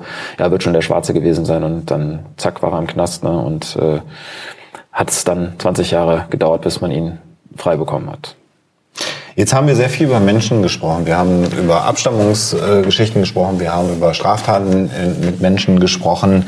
Wir haben die Identifizierung von Menschen von Naturkatastrophen äh, thematisiert, das Innocence Project. Aber ihr macht auch noch andere Dinge. Ihr beschäftigt euch äh, in, in deiner Disziplin auch durchaus mit Tieren und Tierschmuggel und diesen Dingen. Das fand ich auch nochmal mhm. ganz interessant, äh, das mal zu hören. Mhm. Vielleicht kannst du da noch ein paar mhm. Worte zu sagen, was, was da euer Anteil ja. an der äh, Arbeit ist. Also auch da wieder, wir in Kiel nicht, äh, aber weltweit ist das, hast du völlig recht, ist das, spielt das eine sehr, sehr große Rolle. Also ähm, dazu muss man wissen, dass der Handel mit ähm, ähm, gewilderten Tieren, also meistens Tiere, die vom Aussterben bedroht sind oder deren Teilen oder auch von Pflanzen, die geschützt sind oder mhm. deren Teilen, eines der größten transnationalen organisierten Verbrechen äh, ist, die es gibt, mit einem Milliardenumsatz pro Jahr.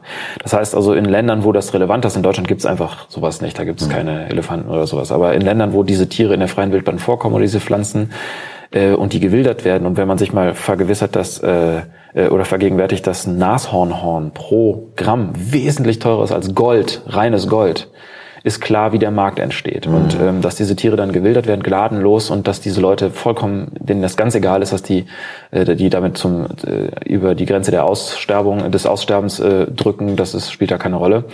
Und die einzige Chance, ähm, äh, dagegen vorzugehen, ist eben, dass man diese, diese Straftat konkret verfolgt. Und da steht auch wieder die forensische Molekularbiologie an einer wichtigen Stelle, weil die Identifikation von Material als zu einer bestimmten Tier- oder Pflanzenart gehörig äh, fast nie von irgendwelchen menschlichen Experten gemacht werden kann. Wenn das so das ein weißliches Pulver ist, wer, was, soll, was soll das sein? Das kann alles mhm. Mögliche sein. Mhm. Dass das jetzt das äh, Elfenbein ist von einem Elefantenzahn oder Nashornhorn, das muss man dann molekularbiologisch zeigen. Ne? Das, äh, das geht aber.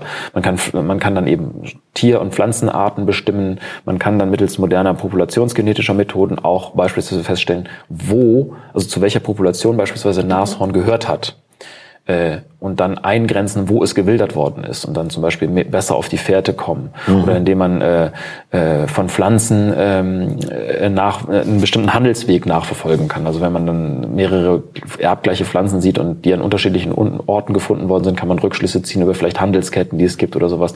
Also es lässt sich lässt sich über die über populationsgenetische äh, Untersuchungen, über die, die Feststellung von Tier- und Pflanzenarten äh, relativ viel dann machen, um Handelswege zu kontrollieren und ähm, äh, also besser einzugrenzen, besser schützen zu können. Also insofern spielt das da eine zentrale Rolle bei der Bekämpfung von, spricht da von Wildlife Crime. Ich habe da, es gibt kein gutes deutsches Wort dafür, äh, aber Wildlife Crime ist das, ist das Fachwort für diese Art von Verbrechen.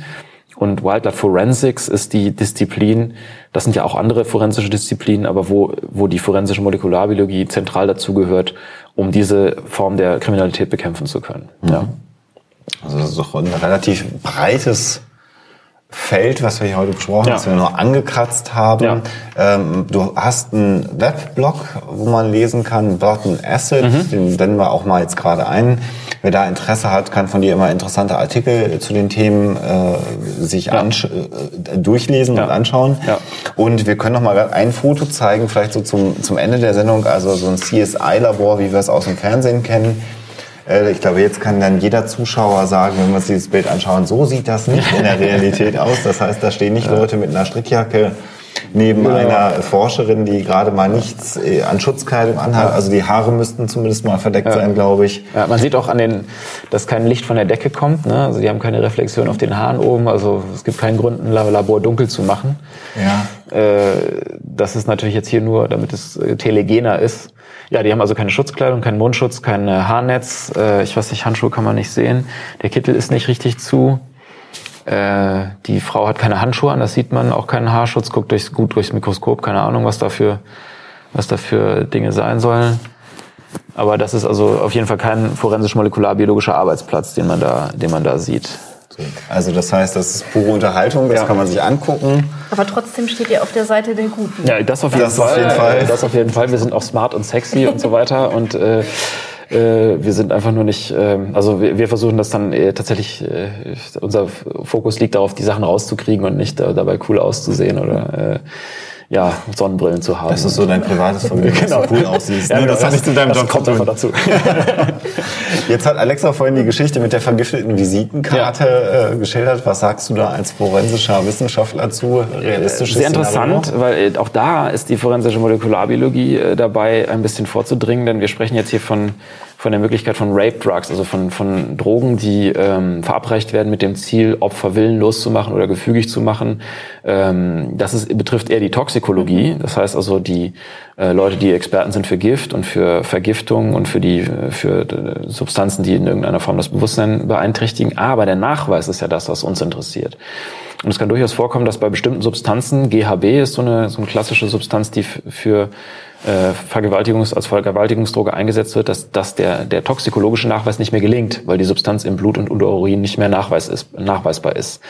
Und da ist jetzt die forensische Genetik äh, da und sagt, hey, vielleicht können wir eine durch diese Substanz veränderte Genetik, genetische Expression noch länger nachweisen, als es toxikologisch der Fall ist. Und da gibt es erste Studien, eine habe ich selber mitgeschrieben. Äh, also auch da können wir den anderen Disziplinen vielleicht helfen, ihren Nachweis, Nachweise zu verbessern. Das heißt, dass so ein so K.O.-Tropfen, das ist ja das, was man, glaube ich, in der breiten Öffentlichkeit äh, äh, kennt, über, äh, sag ich mal, Urin oder Blut oder in der Leber oder wie auch immer, auch in der, in, in, in der DNA Spuren hinterlassen? Nein, in der RNA. In der RNA. Genau. Okay. Weil nämlich dann durch die Einnahme äh, das lässt den Körper ja nicht unverändert. Der, dass die Substanz interagiert ja mit dem Körper und muss ja abgebaut werden. Mhm. Und da das der Abbau ist dann spezifisch und es werden bestimmte Enzyme benötigt dafür und ähm, es ist möglich, dass ähm, auch bestimmte Gene aktiviert werden durch die Aufnahme dieser Substanz. Und die Aktivität von Genen heißt, dass die Gene transkribiert werden, also dass von den Genen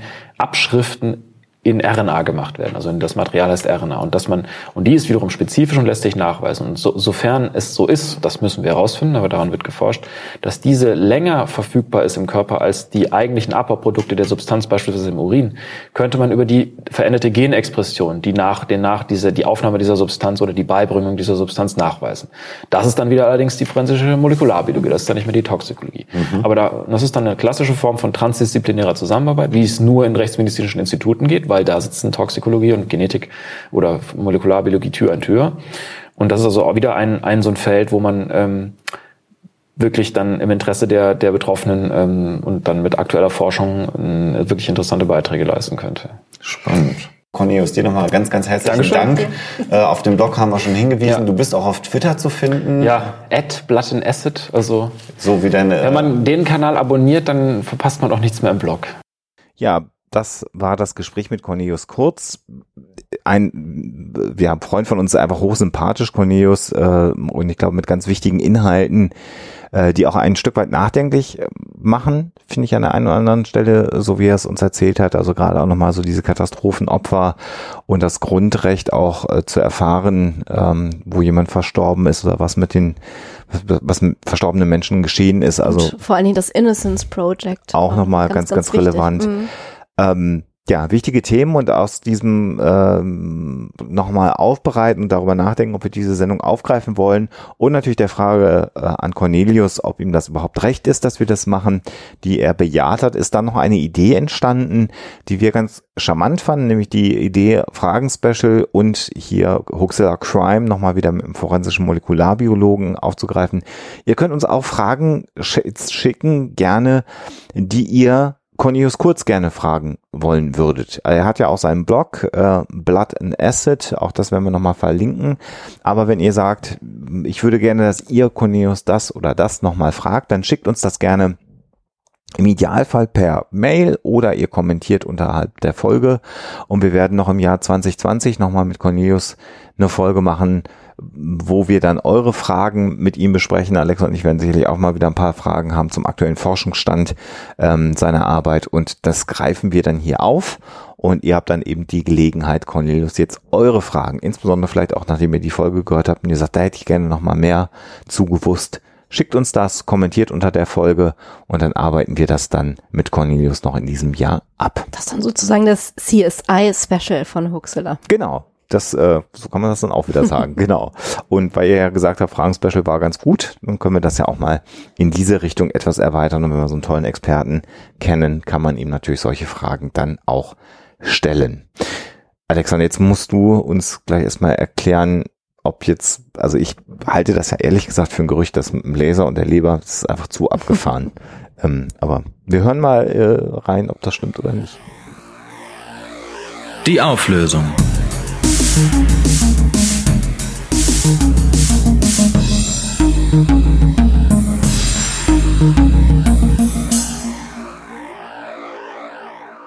Ja, zur Huxilla Story dieses Mal kann man nur sagen, erschreckend aber wahr. Äh, die Geschichte ist Furchtbar. wirklich passiert, ja, tatsächlich. Und zwar 2013 in Großbritannien. Äh, da hat es eben diese Fälle gegeben, wo ein britischer Chirurg tatsächlich bei Operationen seine Initialen in die Lebern von zwei Patienten gebrannt hat. Der ist auch verurteilt worden. Äh, der musste eine Geldstrafe berappen von ungefähr 1000 Pfund und äh, 120 Stunden Sozialarbeit leisten. Das hat dann natürlich auch so einen äh, erzieherischen Charakter haben sollen, denn ich möchte gar nicht wissen, was in einem Chirurgen vorgeht, der glaubt, äh, ich, ja, also völlig abgefahrene Geschichte. Äh, ist tatsächlich so passiert ähm, ja. und man kann sich nur wundern. Und ist aufgefallen, glaube ich, übrigens, weil es Folgeoperationen gab und dann die dortigen ja, Ärzte sich gewundert Frage, haben. Ne? Wie entdeckt man sowas genau. überhaupt? Ne? Also es kann ja dann tatsächlich nur gewesen sein, äh, weil nochmal ein Eingriff notwendig geworden genau. ist. also wenn das also in den armen Menschen, ja. Wenn das in deiner Quelle nicht verlinkt ist, die werde ich verlinken. Ich habe das tatsächlich auch in einem Fachartikel dann gelesen äh, und da war es dann tatsächlich so, dass bei einer Folgeoperation das überhaupt erst aufgefallen ist und man dann angefangen hat mhm. nachzurecherchieren. Und man weiß tatsächlich nicht, bei wie vielen Fällen das ja. noch aufgetreten ist, weil man natürlich jetzt mhm. nicht alle Patienten wieder aufmacht und nachguckt. Also wirklich eine. Ja, wie zynisch ist das bitte? Sehr, sehr gruselige äh, Geschichte. Mhm. Äh, so, wobei ich jetzt aber auch glaube, dass das eher eine Ausnahme ist, würde ich jetzt mal einfach behaupten. Ich, ich gehe jetzt auch mal einfach davon aus, weil ich den Glauben an die medizinische Zunft nicht verlieren möchte. Nicht komplett zumindest, ja. genau. Ähm, wo wir übrigens gerade bei der medizinischen Zunft sind, auch das kann man noch kurz, ganz kurz ansprechen, weil es uns ein paar Mal jetzt erreicht hat, das Coronavirus. Ah ja. Ähm, wer Informationen zum Coronavirus haben möchte, weil das sind wir gefragt worden, äh, weil die YouTube-Hochschule äh, ja schon wieder Weisheiten verbreitet und auch diverse Blogs ähm, sich im Netz jetzt da schon aufmachen und das als große Verschwörung und auch als mhm. Versagen der deutschen äh, Regierung schon wieder alles werten. Ähm, da empfehlen wir einfach die, die Seiten, wie wir sie schon oft empfohlen haben, der Kollegen von Mimikama in äh, Österreich, äh, die da sehr, sehr ausführlich im Moment recherchieren und da ganz up to date sind, viel schneller als wir das sein können, äh, sind sie das dort man kann im Grunde genommen nur sagen, ähm, ja, Coronavirus ist ähm, sehr ansteckend. Ja, es führt überhäufig dann zu einer Lungenentzündung. Das sind die Fakten, die wir haben. Allerdings muss man auch sagen, ähm, dass ein, sagen wir mal, gesunder und nicht anders erkrankter Mensch damit gut umgehen kann, im Grunde genommen. Oder anders gesagt, die Todesfälle, ähm, die es bisher gegeben hat, waren in der Mehrzahl eben Patienten, die schwere Vorerkrankungen hatten. Äh, und insofern, ähm, also eigentlich müsste man sich, bevor man sich über das Coronavirus Sorgen macht, eher äh, Sorgen um die äh, Influenza machen, die wesentlich mehr Todesopfer auch in Deutschland fordert. Um es mal konkret zu machen, es sind äh, in Deutschland im letzten Winter Winter, seit dem letzten Herbst, wenn die Zahlen so korrekt sind, ähm, mehr Menschen am Influenza-Virus gestorben als in China Menschen am Coronavirus. Einfach nur, um die Relationen auch nochmal deutlich zu machen. Und äh, in einer globalisierten Welt werden jetzt ja Forderungen laut, dass man die Grenzen dicht machen muss. Kommt natürlich auch aus einer bestimmten politischen, politischen Ecke. Ecke. Und man muss mhm. einfach auch da nochmal drüber nachdenken. Ähm, dass äh, China auch ein Expansionsmarkt für die deutsche Wirtschaft ist, was ja im Grunde genommen ganz viele Menschen ja auch gut finden, wenn es der deutschen Wirtschaft gut geht. Ähm, und es ist halt die Frage, ob es äh, einfach auch Geschäftsleute sind, die solche Viren einbringen. Und da muss man ganz andere Fragen stellen, nämlich die Frage, ob Geschäftsreisen überhaupt noch per Flieger sein müssten ähm, oder dann doch per Videokonferenz stattfinden müssen. Dann kommen wir in ganz andere Themen rein, aber es hat sicherlich nichts damit zu tun, dass chinesische Bürgerinnen und Bürger jetzt hier irgendeine Seuche in unser Land reinbringen.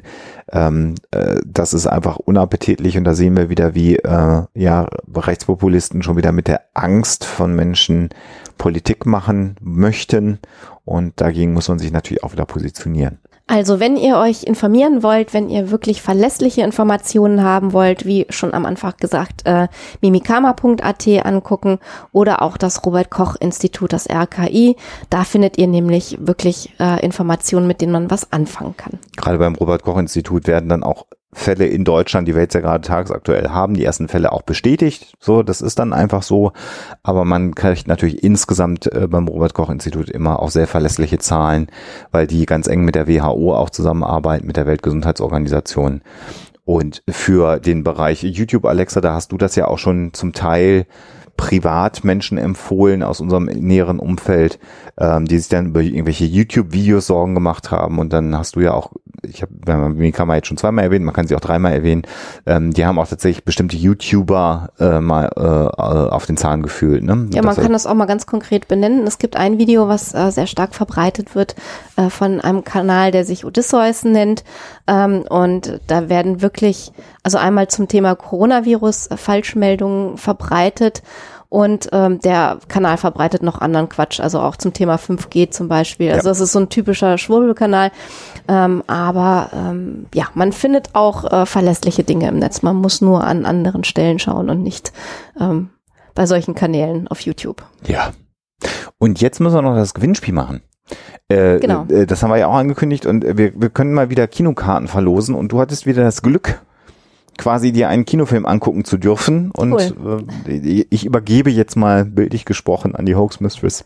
Ja, äh, ich hatte das äh, Glück und das Vergnügen, mir den äh, Horrorfilm Countdown anzuschauen, der jetzt dieser Tage, nämlich am 30. Januar 2020 in die Kinos kommt. Und äh, in diesem Film geht es um ähm, eine App, die den Todeszeitpunkt vorhersagt. Also spielt natürlich mit einem ganz alten Motiv, möchte ich gerne wissen, wann genau ich sterbe. Ähm, das Ganze führt dann äh, unter Umständen ähm, auch zum Thema selbsterfüllende Prophezeiungen, obwohl das hier im Film noch ein bisschen anders aufgezogen ist. Also es ist äh, ein Horrorfilm, äh, der durchaus unterhaltsam ist, wer sowas mag. Ähm, der wird sich sicherlich äh, ganz gut unterhalten fühlen im äh, Kino. Äh, vielleicht noch ein kurzer Hinweis. Es spielt da eine Schauspielerin mit, die ich äh, von einer Serie kannte, die bei Netflix läuft, ähm, nämlich Elizabeth Lale äh, aus der Serie You, Du wirst mich lieben. Ähm, auch eine spannende Serie. Ich finde die Schauspielerin auch ziemlich gut. Also wer Bock hat, sich diesen Film anzugucken, der kann sich an unserem Preisausschreiben beteiligen und schreibt uns eine E-Mail an unseren Account mit dem ähm, Betreff Countdown. Mhm. Und äh, zu verlosen gibt es zwei Fanpakete und diese Fanpakete bestehen jeweils aus zwei Freikarten und einem Popsocket fürs Handy. Also, da gibt's richtig Pömpel was genau. zum, zum, zum dranflanschen genau, irgendwie, ne? Genau, also es gibt richtig was Tolles zu gewinnen. Schreibt uns eine Mail mit dem Betreff Countdown und dann gucken wir mal, ähm, ob ihr bei den Gewinnern dabei seid. Genau, und ähm, ich würde sagen, wir, weil wir ja mal nicht wissen, wie lange die Kinofilme laufen, das dann ja auch verlost werden muss und ihr müsst gucken, dass ihr dann ins Kino kommt. Äh, leider in etwas kürzere Frist, diesmal bis zum 5. Februar 23.59 Uhr könnt ihr uns eben die E-Mail an info.huxler.com mit dem Stichwort senden und dann losen wir am Donnerstag aus und geben euch dann äh, Bescheid. Und ähm, Alexa, ist, ist es ganz große Kinokunst oder eher so Popcorn? Es ist auf jeden Fall Popcorn-Kino. Also ich möchte mal ähm, meinen, wer auf äh, Filme wie Final Destination zum Beispiel ja. steht, äh, der wird da sicherlich auf seine Kosten kommen. Und ähm, ja, es ist, es ist nettes Popcorn-Kino. Es ist jetzt kein äh, Autorenkino, aber ich glaube, das würde auch keiner erwarten bei so einem Titel. Ja. Okay, dann könnt ihr das vielleicht einordnen, ob ihr an solchen Filmen Spaß habt. Und dann, wenn ihr das habt, dann schickt uns einfach eine Mail. Damit sind wir am Ende. Ähm, ich weiß, ich müsste eigentlich diesen unsäglichen, dieses unsägliche Outro nochmal neu einsprechen. Aber wenn ich das mache, geht nochmal viel Zeit drauf, die ich eigentlich jetzt fürs Schneiden verwenden würde. Deswegen nehmt es einfach nochmal hin, dass ich PayPal falsch ausspreche ähm, in, in, in, in dem Format und äh, äh dass irgendwelche äh, Unterstützungsplattformen vielleicht so semi-gut sind. Wir machen demnächst nochmal ein ganz neues Outro hier für Huxilla, was wir einsprechen werden und ähm, einfach jetzt drüber hören die Outro, wenn euch das stört, dass ich es falsch sage. Ich weiß, wie das ist, wenn man was hört, was einer falsch ausspricht und ich gelobe Besserung und demnächst machen wir eine schöne neue Outro. Ähm, und ansonsten euch da draußen alles Gute. Ähm, bis demnächst und natürlich immer schön skeptisch bleiben. Tschüss. Der Huxilla Podcast ist und wird für immer ein kostenfreier Podcast bleiben. Aber ihr könnt unsere Arbeit gerne unterstützen mit Flatter oder als Patronen bei Patreon oder über PayPal oder über unsere Amazon Wishlist. Geht auf unsere Seite, klickt auf die entsprechenden Links und dann findet ihr dort die Informationen. Dankeschön.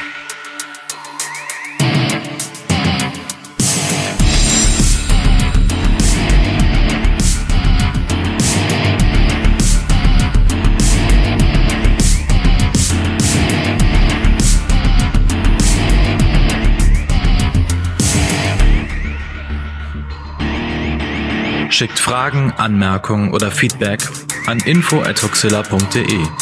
Und wenn ihr mögt, dann bewertet uns doch bei iTunes oder einer der anderen Podcast-Seiten, die uns führen.